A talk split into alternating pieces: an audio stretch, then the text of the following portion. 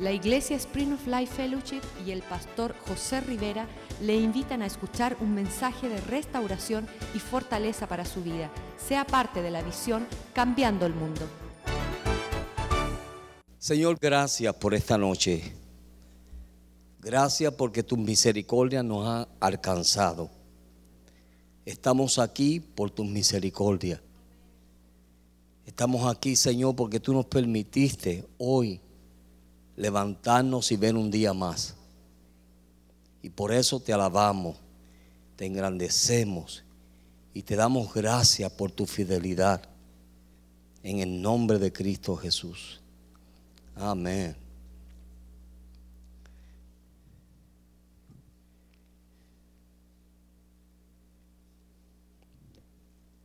En primera de Pedro capítulo 2 Pedro comienza en su carta a hablarle aquí a la iglesia. Y era como traerle a la memoria lo que Dios había hecho. Y muchas veces Dios tiene que traernos a nosotros a la memoria aún todas las cosas que Él ha hecho por nosotros, porque la tendencia del ser humano es olvidarse de lo que Dios ha hecho. Amén. Esa es la tendencia del ser humano de que nos olvidamos de las cosas que Dios ha hecho.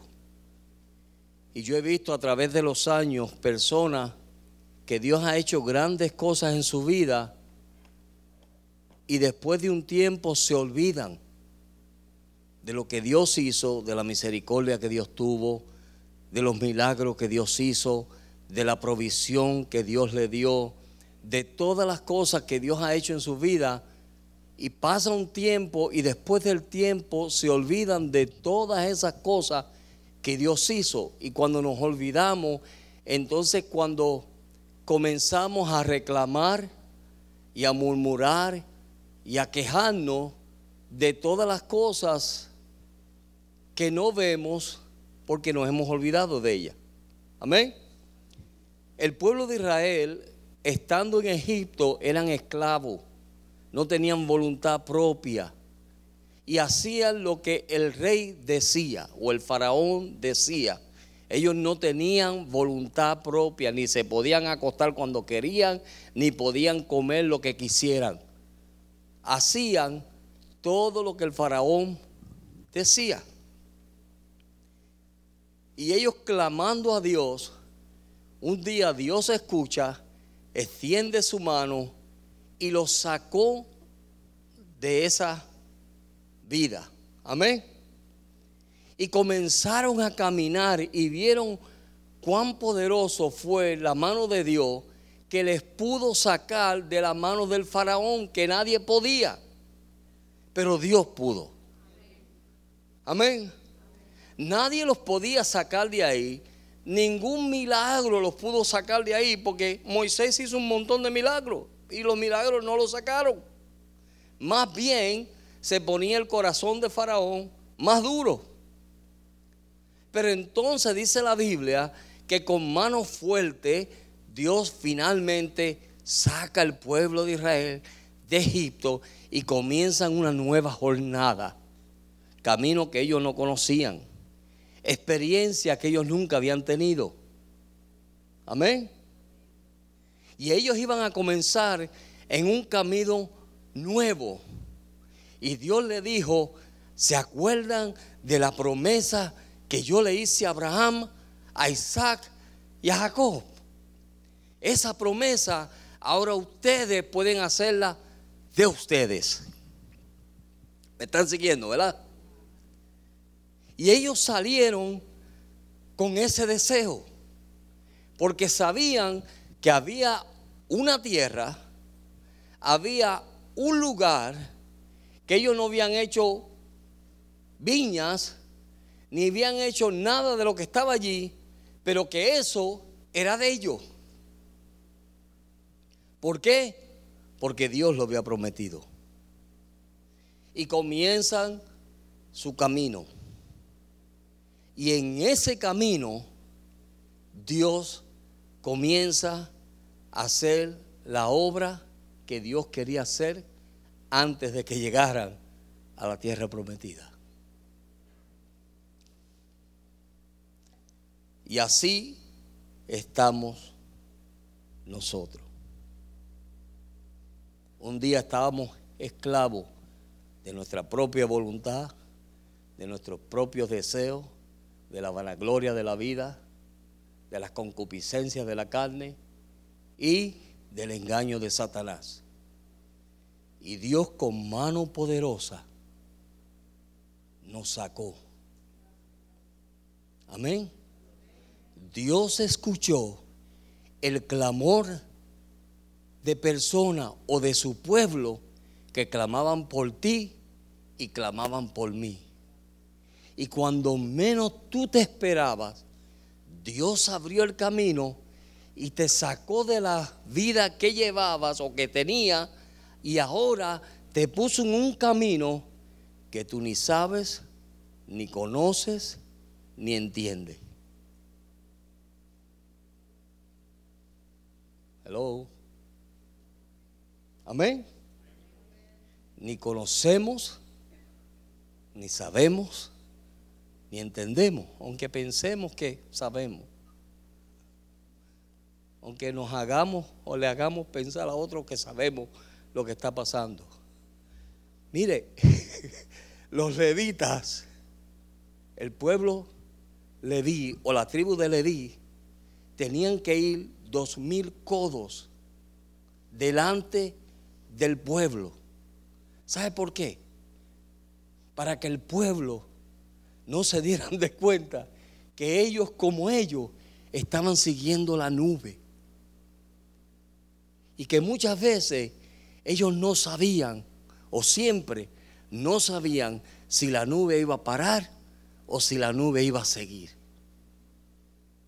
Pero el pueblo no sabía eso pero los levitas lo sabían. Nadie sabía, pero Dios sabía dónde los iba a llevar. Y aquí Pedro comienza a darnos unas palabras y yo le llamo que son palabras de ánimo. Porque necesitamos ánimo. ¿Cuántos necesitan ánimo? ¿Verdad que necesitamos ánimo en este camino? Hay veces que estamos caminando este camino y necesitamos que alguien venga y nos dé un empujón bien dado. Eso es ánimo. Amén. Nos dé un empujoncito o nos digan algo o nos digan, oye hijo, despierta. Amén. Déjate de la bobería ya, despierta. Eso es ánimo. ¿O no es ánimo? Claro que es ánimo. Y entonces Pedro comienza a animar a la iglesia. Y las palabras que él usa son tremendas. Dice, más vosotros sois, miren lo que ustedes son, linaje escogido. Primera de Pedro capítulo 2, verso 9 y verso 10 vamos a leer. Dice linaje escogido, real sacerdocio, nación santa pueblo adquirido por quién? Por Dios. Amén. So, Dios viene y nos anima. Y te dice, tú eres un linaje escogido. Yo te he bendecido a ti, yo te he escogido a ti y te he hecho un real sacerdocio. Amén. Somos, ¿qué, ¿Cuál es el trabajo del sacerdote? Interceder y ofrecer sacrificio. ¿Qué es lo que hacemos nosotros cuando oramos por la gente? Intercedemos y ofrecemos sacrificios de alabanza y sacrificios de ofrenda y diezmo, digo, y ofrenda y ayuno y adoración. Amén. Eso lo hacemos nosotros. Y entonces dice, nación santa, cuando Dios nos ve, Dios nos ve a través de quién? De Cristo. Somos santos para Dios. Pueblo adquirido, Dios lo hizo. Pero entonces miren la otra parte, porque esa parte está linda, ¿verdad? Pero la otra parte es esta, para que anunciéis las virtudes de aquel que os llamó de las tinieblas a su luz admirable. Amén Dios nos anima, ¿para qué? Para que ahora yo entendiendo y sabiendo lo que yo soy, entonces ¿qué debo hacer yo? Anunciar las virtudes de aquel que me llamó de las tinieblas a su luz admirable. Alábelo, alábelo, siéntase libre. Donde está el Espíritu de Dios hay libertad. Amén. Entonces él dice, yo hago todas estas cosas, animarte, ¿para qué? Para que en ese ánimo tú puedas mostrar mi gloria. Y no solamente mostrar mi gloria, pero sino de que yo pueda seguir adelante y buscar cada día mostrar la gloria de Dios. Pero ¿cómo yo voy a mostrar la gloria de Dios? Porque muchas veces en nuestro caminar nos estancamos. Y Dios no quiere que nosotros nos estanquemos. Dios quiere que nosotros sigamos adelante teniendo experiencias continuamente con Dios. Amén. Dios es un Dios que hace todas las cosas nuevas, todos los días. Dios hace algo nuevo todos los días. Desde que yo me convertí, yo todos los días, yo sé que Dios algo nuevo va a hacer. No sé qué es, pero Dios lo va a hacer. A veces yo salgo de casa y vengo para acá y digo, Señor, ¿qué es lo que tú quieres para mí hoy? No sé, pero Dios tiene algo siempre. Y en esa expectativa nosotros tenemos que andar. Amén. Señor, ¿qué tú vas a hacer? ¿Cómo tú me vas a sorprender hoy? ¿Por qué camino tú me vas a llevar hoy? ¿A quién tú me vas a permitir que yo le sea de bendición hoy? No ayer, hoy, porque estamos viviendo el presente. Amén. Pero cuando nosotros entendemos esto, mi deseo es seguir teniendo la comunión que Dios quiere que yo tenga con Él, para yo poder siempre, si yo me lleno de Dios, entonces yo puedo impartir vida a otro. Porque tú no puedes dar lo que no tienes. Nosotros no podemos dar lo que no tenemos. entonces, ¿qué hacemos? Que vamos a la presencia de Dios, nos llenamos de Dios y buscando a Dios, Dios nos llena y estamos listos para qué? Para darle de bendición a otros. ¿Me entienden, verdad? Claro que sí que ustedes me entienden. Pero miren, el propósito era de que este pueblo pudiese anunciar las virtudes de aquel que llamó de las tinieblas a la luz. Dios nos ha prometido grandes promesas. Dios nos ha dado grandes promesas. Pero podemos ser como la gente de Atenas, que mira, esta gente, cuando Pablo llegó a Atenas, se encontró que tenían muchas estatuas. Y eran personas, si usted lee en el libro de los Hechos, capítulo 17, si ustedes leen ese capítulo, eran personas que lo que querían era tener conocimiento y saber. Ellos querían tener mucho conocimiento y saber. Amén. Gracias a Dios que aquí no somos así, ¿verdad? Pero queremos saber. Yo quiero tener profundidades. Y no es malo. Es bueno, no es malo. Escuchen bien, no estoy en contra de saber es bueno saber. Pero cuando tú lo sabes solamente para llenarte la cabeza y eso no te está llevando hacia adelante, entonces muerte porque la letra mata. ¿Me están entendiendo? Eso lo dijo Pablo. La letra mata, el espíritu vivifica. Entonces, cuando yo me lleno mi cabeza de sabiduría, pero no me estoy llenando mi espíritu, entonces, ¿qué está sucediendo? Que me estoy estancando en sabiduría. Y eso es lo que le pasaba a esta gente en Atenas. Estaban tan llenos de conocimiento que lo único que ellos querían era saber algo nuevo. No querían saber nada más. Pero entonces Pablo llega allí y él comienza a mirar y parece que era de estas personas que son bien le gusta fijarse en todo. Y le digo, espérate un momento, esta gente le gusta la letra, pero he notado que en medio de todos ustedes hay una figura allí y ustedes le tienen un nombre a esa figura, al Dios no conocido. Y ese es el Dios que yo les vengo a presentar, dijo él. Amén. Ese es el Dios que yo les vengo a presentar. ¿Por qué? Porque ese Dios me transformó. Ese Dios me cambió. Ese Dios me hizo diferente. Amén. Ese Dios fue el Dios que cuando yo iba camino a Damasco para matar un montón de gente y echar a la cárcel un montón de gente, se me presentó y me dijo, Saulo, Saulo, ¿por qué me persigue? ¿Se acuerdan de eso? Ese Dios a quien ustedes no conocen, yo les vengo a presentar. ¿Con qué propósito? Para que ellos tuviesen una experiencia más con Dios. Para que ellos tuviesen una experiencia real de Dios. Amén, hermano. Y nosotros necesitamos renovarnos día a día. Nosotros necesitamos renovarnos continuamente. ¿Para qué? Para que esas experiencias en Dios sean frescas día a día. Hello. Cuando nosotros no nos renovamos en Dios, nos estancamos. No, usted está muy callado hoy.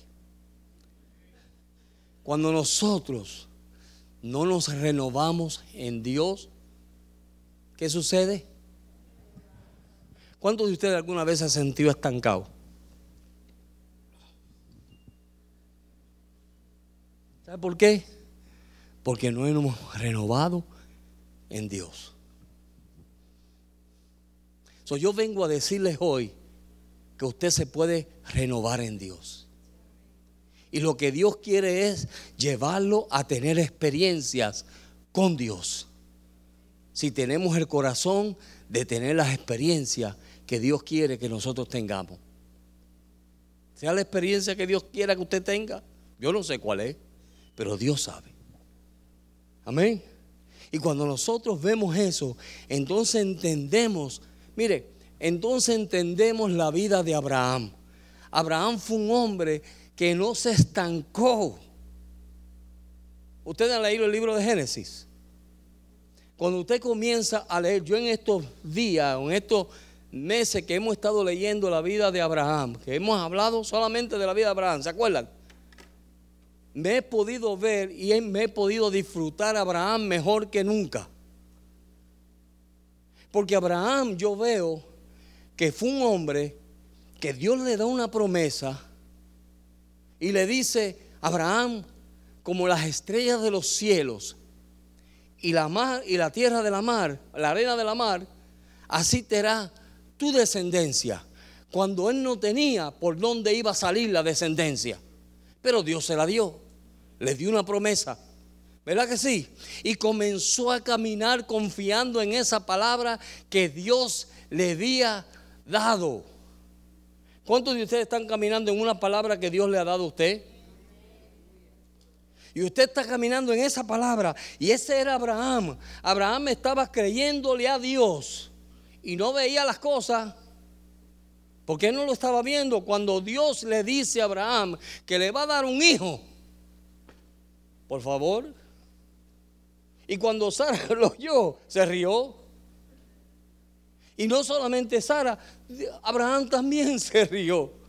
Pero mire, él siguió confiando de que Dios le había prometido algo. Pero él sabía que Dios se lo iba a dar. Y esa es la confianza que Dios quiere que nosotros, si tenemos una vida con Dios, si tenemos experiencia con Dios, podamos tener con el Señor. Muchas veces las dudas vienen y las preguntas vienen y todos esos pensamientos locos vienen. ¿Sabe por qué? Porque comenzamos a darle lugar al enemigo que venga a plantar dudas y, cuestiones aquí en esta mente y entonces comenzamos a dudar de lo que Dios dijo que va a hacer. pero usted está muy callado hoy. ¿Me están entendiendo? Cuando Dios te dijo, cuando Dios te habló y cuando Dios mira a través de lo que fuese. El sábado pasado yo estaba hablando con una pareja y yo le dije hasta del mal que se iban a morir. Pero mire, el domingo vinieron aquí y cuando ese mensaje salió el domingo, ¿se acuerdan del mensaje del domingo? Cuando ese mensaje salió el domingo, yo simplemente, mire, yo me estaba gozando. Porque yo dije, Señor, que tú eres tan lindo. Tú eres bello. Es que uno no tiene que pelear con la gente. Dios pelea las batallas por uno. Lo mismo que yo le dije, con punto y coma y question mark. Mira, con todos los signos que hay. ¿Sabes lo que sucedió? Dios le habló lo mismo y más. Y yo estaba tan contento que tú sabes lo que yo hice. Pues yo soy malo. ¿Sabes lo que yo hice? Yo cogí mi celular. Fulano. Ah, sí, pastor. Te voy a hacer una pregunta. ¿Dios habla o no habla? Amén. Y me dijo, sí, pastor, Dios habla. Ahora, la pregunta es la misma para ustedes. ¿Habla Dios o no habla? Claro que Dios habla. ¿Sabes lo que pasa? Que Dios habla y cuando Dios habla, Él hace lo que Él tiene que hacer. Y Dios no vuelve a hablar. Mira, Dios no es como nosotros. ¿Cuántos de ustedes hablan, mucho? ¿Verdad? ¿Verdad? Amén. ¿Verdad? Y hablan y hablan y hablan y hablan y hablan. Dios mío, ¿cuándo se van a callar, Padre? Amén. Pero Dios viene y Dios habla. Y después pasa un tiempo. Y tú dices, ¿por qué Dios no me habla? Y tú te preocupas. ¿Se ha preocupado o no te has preocupado? Yo me preocupo, yo me preocupo más por la gente que dicen Dios me dijo, y Dios me dijo, y Dios me dijo. Y yo digo, Dios mío, qué descarriado estoy yo. Porque a mí Dios no me dice nada. Pero Dios habla. Y lo vemos en Génesis. Dios dijo, sea la luz. ¿Y qué sucedió? Fue la luz. Amén. Y después pasó un tiempo y volvió y habló. Y volvió y dijo, ve, pero pasaron un tiempo. ¿Por qué? Porque Dios habla cuando Él sabe que lo que va a hablar va a ser algo. Y eso nosotros tenemos que aprenderlo. ¿Ustedes sabían eso? Usted tiene que aprender eso, hablar cuando tiene que hablar, si no, cállese. ¿Sabe por qué? Porque todo lo que usted diga podrá ser usado en su contra. Eso dice la policía cuando la agarra. Aprenda eso. Aló. Lo primero cuando le ponen las esposas, todo lo que usted diga en este momento será usado en su contra. Así que cállese. Y cuando Dios nos habla y nosotros no entendemos ni sabemos lo que está pasando, cállate la boca porque te vas a meter en tremendo lío. Porque todo lo que tú digas se usará en tu contra. Hello. Amén. entonces Dios nos habla. Dios le habló a Abraham Abraham se mantuvo, comenzó a caminar con Dios y él muchas veces no entendía muchas cosas, pero tú sabes qué sucedió que en esas cosas Dios le ayudaba. Y él falló y Dios le dijo, no te preocupes, la promesa sigue y siguió. Y Dios lo llevó y lo llevó otro paso y volvió y falló. Y Dios dice, no te preocupes, y siguió y le dio otro paso más. Amén. Pero era un hombre que aunque tenía la falta que tuviera, era un hombre de visión. Era un hombre que amaba a Dios. Y era un hombre que sabía que si él no hacía algo con respecto a lo que Dios le había dicho, iba a morir con él.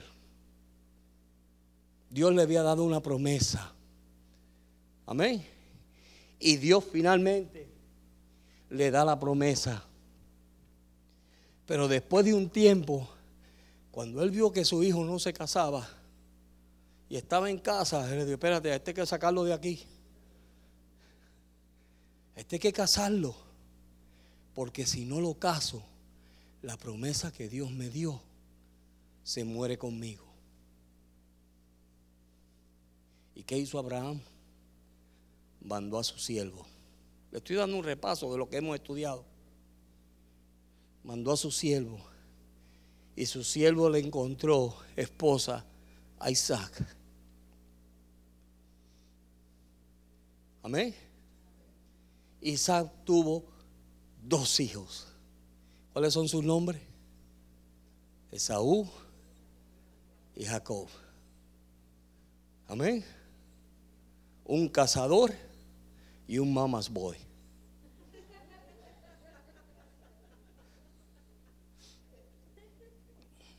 De que los hay, los hay. Pero había uno que era cazador, que se cazaba, que se iba al campo y traía la provisión, para la casa. Y estaba el otro que siempre estaba en casa. Y mami cuidándolo. Ay, hijo, no te preocupes, mi amor. No vaya a la escuela, que tú estás cansado. Mire, mamá, no le haga daño a su hijo. Y el que tiene oído para oír, oiga. Oiga. Amén. No te preocupes, hijo. No te preocupes, que la bendición va a ser tuya. Ya yo tengo todo planeado. Mamá se convirtió en una poderosa. Y Saúl, cuando usted estudia la historia de Saúl, aunque era un cazador, era un hombre fuerte, de carácter, ¿verdad que sí? Porque para ser cazador tú tienes que tener nervios. Amén. Para tú enfrentarte con una escopeta o con una flecha, en aquel entonces una flecha, para matar un animal, sin saber si ese animal se te va a tirar encima. Tú tienes que tener pantalones,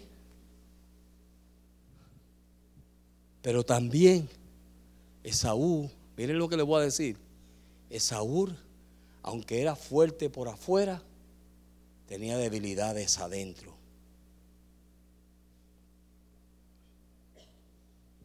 Y hay hombres que usted lo ve, unas caras que, Dios mío, ¿y esto? o esos que, que echan grandes mulleros. ¿Tú lo has visto? Y tienen unas debilidades por dentro que muchas, muchas veces no tienen identidad, ni saben lo que son. Y ese era Esaú. ¿Por qué? Porque cuando vino Jacob y le ofreció el plato de lenteja, en su debilidad carnal que hizo, no le importó la promesa espiritual que había sobre su vida. No le importó la primogenitura. No le importó la bendición que Dios tenía sobre él, que era espiritual, pero no le importó.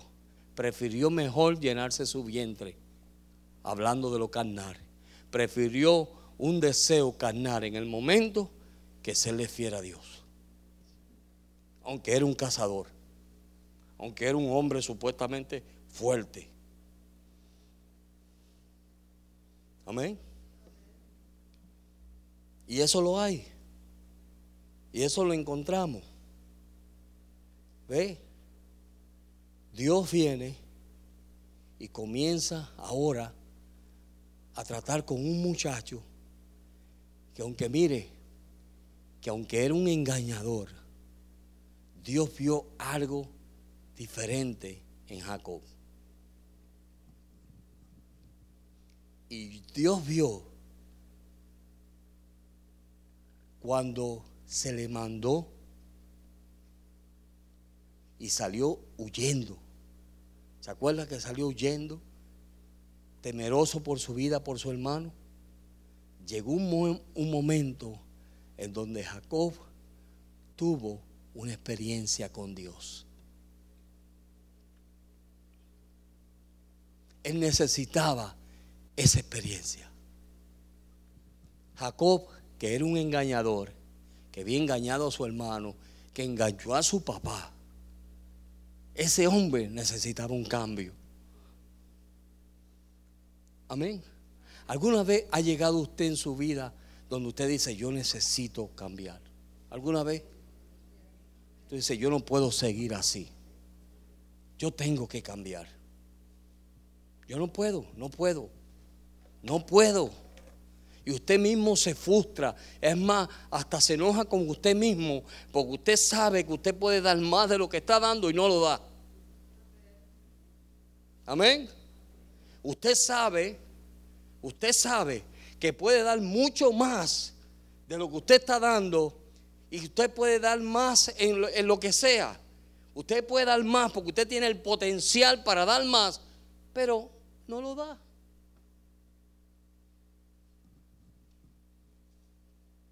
Y entonces llega el momento donde Dios comienza a llevarte por un camino que te comienzan a pasar cosas hasta que te encuentras en el lugar donde Dios puede hacer un cambio en tu vida. Y le digo sinceramente, el día que Jacob tuvo el sueño, que comenzó a ver ángeles bajar del cielo y venir a la tierra, ese momento fue el principio de los cambios de Jacob. Porque hasta ese momento, ¿tú sabes quién era Dios para él? El Dios de su abuelo, Abraham. El Dios de su padre, Isaac. Ese era Dios para Jacob hasta ese momento. Amén. Y muchas veces nosotros vemos y vemos personas, dice, ah, sí, pero ese es el Dios de ellos. No, Dios quiere que el Dios de Jacob, de Abraham, de Isaac y de José sea el Dios tuyo. Amén. Pero ¿cómo podemos hacer que ese Dios sea mi Dios? Es si simplemente yo llegue el momento donde yo digo, Señor, yo necesito una experiencia contigo. Yo necesito ser renovado. Ya yo estoy cansado ya de ser quien soy. Aleluya. Mire, yo llegué a ese momento en mi vida. Yo dejaba todo a mitad. Todo. Hasta que llegué al ministerio. Y en el ministerio un día hasta me iba a ir. Y yo no soporto esto. Sí. Ustedes no saben el entrenamiento que a mí me pasaron. Y yo no lo soportaba. Pero yo tomé una decisión. Y desde aquí me sacan muerto. Pero ah, yo no me voy. Y tomé esa decisión. Y usted sabe qué sucedió. Que cuando yo tomé esa decisión, mi vida no solamente en eso, cambió en todo. En todo. ¿Sabe por qué? Porque ahora yo comienzo las cosas y me siento mal cuando no las termino. Y las tengo que terminar. Yo no puedo dejar cosas a mitad. Ah. ¿Por qué? Porque un día yo tomo una decisión. Yo voy a ser diferente. Lo mismo que escuchamos el sábado el domingo. Hay que cambiar los patrones. Amén. So, en nuestra vida, mira, el único que te puede cambiar a ti, le voy a ser sincero, el único que le puede cambiar a nosotros es Dios. Es Dios. No hay mensaje, no hay predicación, no hay pastor, no hay evangelista que te cambie. No lo hay. ¿Tú sabes quién te puede cambiar? Es Dios. Y Dios no lo va a hacer a menos que tú no te rindas. Tú puedes escuchar los mejores Mire, yo he estado, uh, Dios mío. Mire que yo he escuchado predicadores. Y he estado sentado a los pies de muchos que conocen la escritura.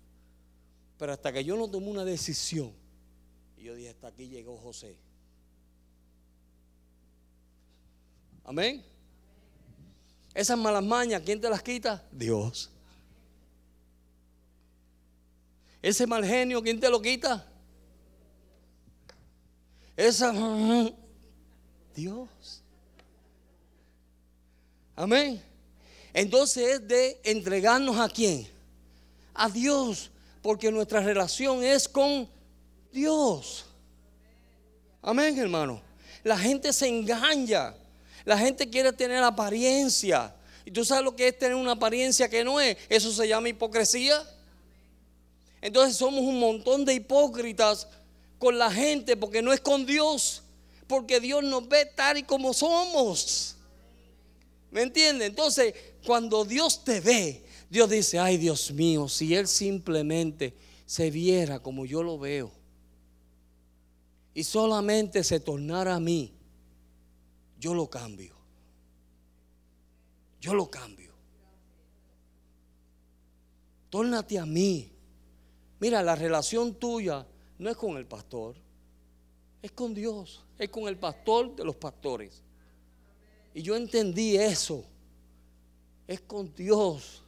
A quien le vamos a dar cuenta es a Dios. Mateo dice que por toda palabra, escuchen bien, toda palabra ociosa que hable los hombres, le darán cuenta a quién? ¿Al pastor? A Dios. Es con Dios. Y Dios está buscando, tratando, mire, Dios desde un principio lo que está tratando de hacer es devolvernos a llevar a esa relación con Él, en donde cuando estamos con Él, Él puede cambiarnos. Él puede cambiar las situaciones. Él puede cambiar nuestras vidas. ¿Cuántos de ustedes han tenido situaciones que usted da vuelta y vuelta y no le encuentra solución a los problemas?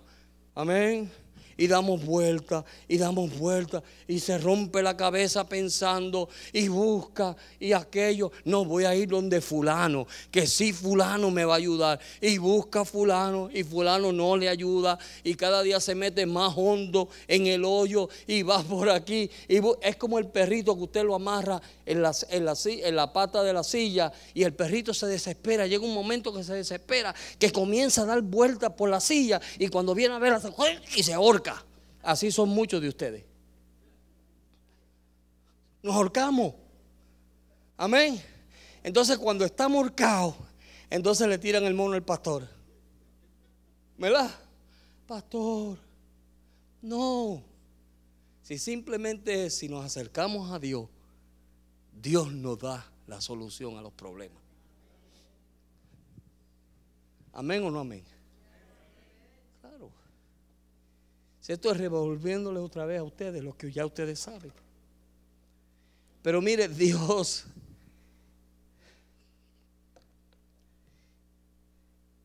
Filipenses 1.6. ¿Qué dice Dios? Filipenses 1.6 dice, y estando persuadido de esto, que el que comenzó en vosotros la buena obra, la perfeccionará. ¿Hasta cuándo? Hasta el día de Jesucristo. ¿Quién fue el que comenzó la obra en ti? Dios. Dios. Dios comenzó la obra en nosotros. Dejemos que Dios lo haga. Ríndete, vamos a rendirnos. Muchos de los problemas que nosotros nos buscamos es porque no nos estamos rindiendo. Muchos de los problemas que se buscó Jacob era por ser Jacob. Era por estar buscando con altimaña, buscando la forma y buscando mi, forma, a ver si me salgo con la mía. Y muchos de nosotros somos así. ¿Cierto o falso? Vamos a ver cómo me la busco yo por aquí, que salgo por aquí y no se dan de cuenta, entonces venimos y decimos la mitad de todo. Fíjese, pastor, y esto y aquello. Ah, de verdad. Y los pastores se creen y el pastor José se cree lo que usted le dijo, ah, pues está bien hermano, mire, está bien, le vamos a ayudar, pobrecito hermano, esto, lo otro. Y cuando venimos y vamos al asunto, espérate que la historia tiene otro capítulo. Y cuando veo el otro capítulo, espérate que la historia entonces no es así. ¿Ah? Es como empezar a leer un libro y empezarlo al final. Espérate un momento, entonces no. El que anda, digo, el que es hijo de Dios anda en qué? En luz. Si queremos tener comunión con el Padre, tenemos que andar en luz. Y eso entendió Jacob. Él pudo ver que Dios había comenzado en él la obra y Dios la iba a terminar. Miren el Salmo 105, verso 8. Miren lo que dice él. Salmo 105, verso 8 en adelante, mira lo que dice. Se acordó para siempre de su pacto, de las palabras que mandó para mil generaciones, verso 9, la cual concertó con Abraham y, con, y, de, y de su juramento, ¿a quién? A Isaac. 10. La estableció a Jacob por, derecho, por decreto y a Israel por pacto semiterno, ¿verdad? Sempiterno, verso 11, diciendo, a ti te daré que la tierra de Canaán como porción de nuestra herencia. ¿Quién era ese? Dios. Acordándole, oye, esa promesa es tuya. Todo lo que yo prometí a Abraham y a Isaac y a Jacob es tuyo. Tómala. Amén. Y cuando Dios viene y le da esa experiencia y él comienza a reconocer a Dios y se, se, asombró. Mire, él se asombró cuando notó que Dios estaba ahí y él no se había dado cuenta. En el capítulo 28 de Génesis, verso 16. Sí, verso 16. Mire, y despertó Jacob de su sueño y dijo, ciertamente Jehová está en este lugar y yo no lo sabía. Amén. ¿Sabe que eso nos pasa a nosotros muchas veces? A veces Dios está haciendo cosas y nosotros no nos damos de cuenta. O Dios nos habla y se fue el mensaje por encima y no nos dimos de cuenta. Hermano, el culto estuvo tremendo. De verdad. Ah. estando en la misma presencia de Dios y Dios ministrándole a través de sus ángeles y él no sabía que Dios estaba ahí. Amén. Él no sabía que él estaba ahí. Jacob se dio de cuenta de que el lugar donde dormía era un lugar especial. Verso el 16. Él se dio de cuenta de eso. ¿Y qué hizo? Reconoció que ese lugar era casa de Dios y puerta del cielo. Amén, hermano. Casa de Dios y puerta del cielo. Y le llamó a su nombre, ¿cuál? Betel. Casa de Dios. Porque él pudo conocer o ver que Dios estaba ahí. Mire, y lo lindo de todo esto es que en medio de todo eso comienza a ponerle condiciones a Dios. Pero gracias a Dios que nosotros no somos así. Dios lo bendice, Dios lo liberta, Dios lo lleva hacia adelante. Se olvidó de que estaba huyendo de su hermano que lo quería matar. ¿Se acuerdan de eso? Se olvidó de las trampas que había hecho. Y entonces Dios viene y le da una experiencia y ya se sintió tan espiritual que comenzó a ponerle condiciones a Dios. Y le dice, Señor, si tú permites que yo regrese a mi familia bien, entonces yo voy a hacer algo contigo. Yo te voy a reconocer como mi Dios. Yo te voy a hacer un templo y te voy a dar los diezmos de todo. Amén. ¿Qué hacía él poniéndole condiciones a Dios? ¿Qué hacemos nosotros poniéndole condiciones a Dios? ¿Quiénes somos nosotros para ponerle condiciones a Dios? Si Dios es Dios. Y Dios hace lo que Él quiera. Amén. Pero muchas veces, miren, nos atrevemos a ponerle, Señor, si tú me bendices, mira, entonces sí que yo te voy a servir. Señor, mira, Jesús, Señor, si tú me, mira, si tú me bendices como yo te estoy pidiendo, Señor, Yo, es más, es, este templo lo compro yo. Y le comenzamos a hablar locuras a Dios. Y Dios simplemente te deja porque tuviste una experiencia y Dios aún así te quiere llevar a otras. Y ese fue el principio de los cambios de Jacob. Después vamos a ver lo demás. ¿Cuántos de nosotros le hemos estado poniendo condiciones a Dios? ¿Cuántos de nosotros necesitamos que Dios nos avive? Que Dios avive nuestra vida. ¿Cuántos de nosotros necesitamos que Dios venga y haga algo nuevo en nosotros? Usted lo sabe, yo no. Pero ¿cuántos de nosotros podemos decirle, Señor, yo estoy aquí? En mi vida yo he sido como Jacob. En mi vida yo he estado huyendo de cosas. Es más, hay cosas quizás en mi vida que aunque muestro ese carácter, hay gente así que muestran un... Es pantalla, es todo pantalla. Amén. Cuando yo veo gente así tan caretón, ahí esos son los que me gustan a mí. Porque voy a ver, a ver dónde es que pica el peje. ¿Ves? Porque no, no, son, no son lo que son. No son lo que muestran. Tú los ves con esas caras. Y tú dices, oh, Dios mío. Y cuando tú comienzas a hablar con esa persona, son tiernos. Son gente lastimada. Son gente destruida. Que han puesto un frente para ocultar, mira, para ocultar sus heridas. Y yo he conocido muchos así que uno los ve y uno dice, mm, yo ni lo toco.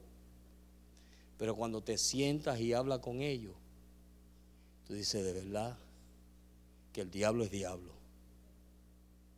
¿Cómo este hombre tan fuerte, tan alto, está por dentro destruido? No seamos Jacob. Ten una experiencia con Dios. Deja que Dios te transforme y te cambie. Deja de estar peleando con Dios. Por favor. Vienen años y pasan años y cuando, mire, cuando usted mira al 2014, ¿se acuerdan de los problemas que usted tenía en el 2014? si los tiene en el 2015, no. Ese que no se rindió en el 2014, no se rindió. No rompió el patrón. Amén. Y no estoy condenando a nadie, solamente le estoy animando. ¿Me están entendiendo, verdad? Yo estoy animando. El ánimo es de que si en el 2014 yo era de una forma, mira, el 2015 ya era para que yo hubiese cambiado. Es verdad, porque esta, esta vida es una vida de crecimiento. Cuando nosotros no crecemos en Dios, entonces esta vida es aburrida. El Evangelio es aburrido. Es lo más aburrido que usted puede, que puede imaginarse. Cuando usted no crece, cuando nosotros no crecemos en Dios, cuando yo no veo una situación en mi vida y yo digo, espérate, esto está mal y yo tengo que arreglarlo, ¿verdad? O viene alguien y me dice, me dice, pastor, hmm, mira, esto tienes que cambiarlo. O mi esposa que es poderosa. Amén. Mira, yo alabo a Dios por mi esposa y doy gracias a Dios por mi esposa. ¿Sabe por qué? Porque las cosas que ustedes no se atreven a veces a decírmelas a mí, ella me las dice. Y usted sabe qué, yo le doy gracias a Dios por eso, porque por eso yo he cambiado, ¿verdad Marcela? Ustedes estaban esperando que yo dijera eso. Pero es verdad. ¿Sabe por qué? Porque Dios la puso ahí con un propósito. Hermano, alaba a Dios por tu esposa, los que son casados. Dile gracias, Señor, por mi esposa. Sí, la yo, amén. Amén. Es una bendición esa mujer al lado tuyo. No la menosprecien. Carlito, es una bendición esa mujer poderosa. Amén. Y no estoy bromeando, es verdad. ¿Sabe por qué? Porque Dios las puso ahí con un propósito. Y es de mantenernos a nosotros en nuestro lugar. Y es una bendición. Yo quiero crecer. Y la única manera que yo voy a crecer es, mire, yo le voy a decir algo más a usted. Si usted es hermano mío y yo soy hermano de Dios, escuchen bien, escuchen ustedes hermanas y hermanos. Si usted ve a un hermano comportándose como no se debe comportar y usted se calla la boca y usted le ríe las gracias, usted es peor que ellos. ¿Sabe por qué? Porque usted no ama esa persona. Cuando usted ve a un hermano que se está comportando mal, y no está actuando como debe actuar, usted debe ser el primero que le diga, oye, para eso, porque eso no es de Dios. Y aquí en esta iglesia no se enseña eso. Pero un hermano que me ve a mí comportándome mal y no me lo dice, usted no me ama. No me diga, mm, mm, mm, ay, pastorcito, y me ve haciendo las cuestiones que uno hace. Y no me diga nada a mí. Usted, mire, usted está tremendo. Sí, y eso es lo que pasa. Yo aprendí en esta iglesia que un amigo es uno que te dice las cosas tal y como son. Eso es un amigo. Si yo te amo y yo te veo que eres un vago, que no hace las cosas que tiene que hacer, mira, yo te lo voy a decir. Gústete o no te guste. Como yo sé que yo no soy pesetita de oro y que no a todo el mundo le caigo bien, pues mira, a mí no me importa porque yo quiero estar bien con Dios, porque a mí me lo dicen. Aquella cuando me coge, uh. oye, y la autoridad en mi casa soy yo, ténganlo bien claro. Yo no soy, no piensen que yo soy el bobito. En mi casa yo soy autoridad. Pero sí entiendo algo, que hay cosas que ella me lo dice por amor. José, cuídate mi amor. Esto y esto. Y, yo se lo agradezco con el alma. Y nosotros debemos empezar a aprender eso. No debe ser solamente nuestro pastor estar corrigiendo a la gente. El pastor, ve, y todo el mundo dice, ay, este pastor. Este-". mira, pero todos debiéramos hacer como el pastor. Amén. Para que usted vea que los que no caminan bien o se van o se afirman o se quedan o se arreglan. ¿Y es así o no es así? Se escuchen bien, se lo dije bien claro, en el mejor español que yo sé. Nada de, de latín, se lo dije en español. ¿Qué le dije? Cuando usted ve a un hermano andando desordenadamente, hermano o hermana, escuchen bien, porque yo lo voy a hacer. Yo los amo a ustedes, de verdad que yo amo esta iglesia, porque esta iglesia por mí ha hecho mucho. El Señor a través de ella. Pero mire, si yo lo veo a usted andando mal, yo se lo voy a decir, aunque usted no me hable más. Pero yo se lo voy a raspar. Pan, pan, vino, vino. Amén. Sí. Porque entonces, ¿para qué entonces soy aquí? ¿Para un maniquí? ¿Para qué entonces soy pastor? Y eso es lo que nosotros tenemos que aprender. No debe ser solamente de los hermanos. La visión es de todos, ¿o no? Cambiar el mundo es de todos. entonces, párese firme. No deje que la gente venga y coja. Mira, hacen como el zafacón de basura, el, camión de la basura. Van por toda la ciudad y recogen toda la basura. Entonces, si usted se deja, vienen y le echan toda la basura encima a usted. No permita eso. Párela de un solo. ¡Pum! Yo paré una persona aquí en esta iglesia y le dije, yo no puedo tener comunión contigo. Así se lo dije yo no puedo tener comunión contigo porque cada vez que yo hablo contigo tú me envenenas. Me comienza a meterme tu veneno y yo eso no lo quiero. Yo amo mi iglesia. Así le dije. Y mire, y corté. Pero lo corté así. Ni lo llamo, ni hablo con él, porque no tenemos nada en común. Y así hay que hacer.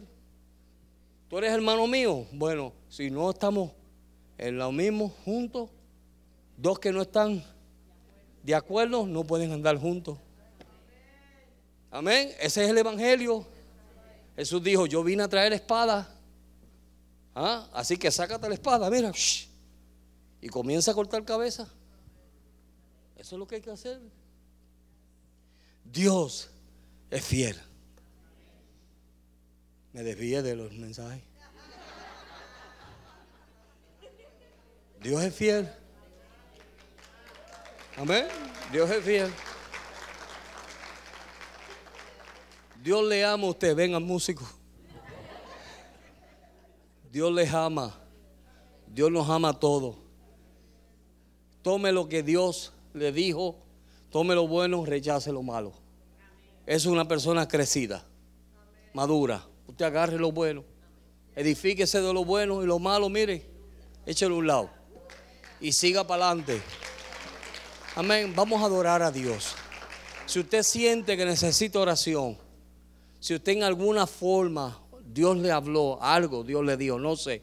Pero si Dios en alguna forma le habló y usted necesita oración, yo estoy dispuesto a orar por usted. Amén. O estamos aquí, los ministros que están aquí, estamos dispuestos a orar por usted. Señor, enamóranos. Enférmanos de amor, Señor. Renuévanos, oh Padre. Cámbianos, oh Dios. Permítenos tener experiencias contigo cada día, Señor. Permítenos conocerte cada día más.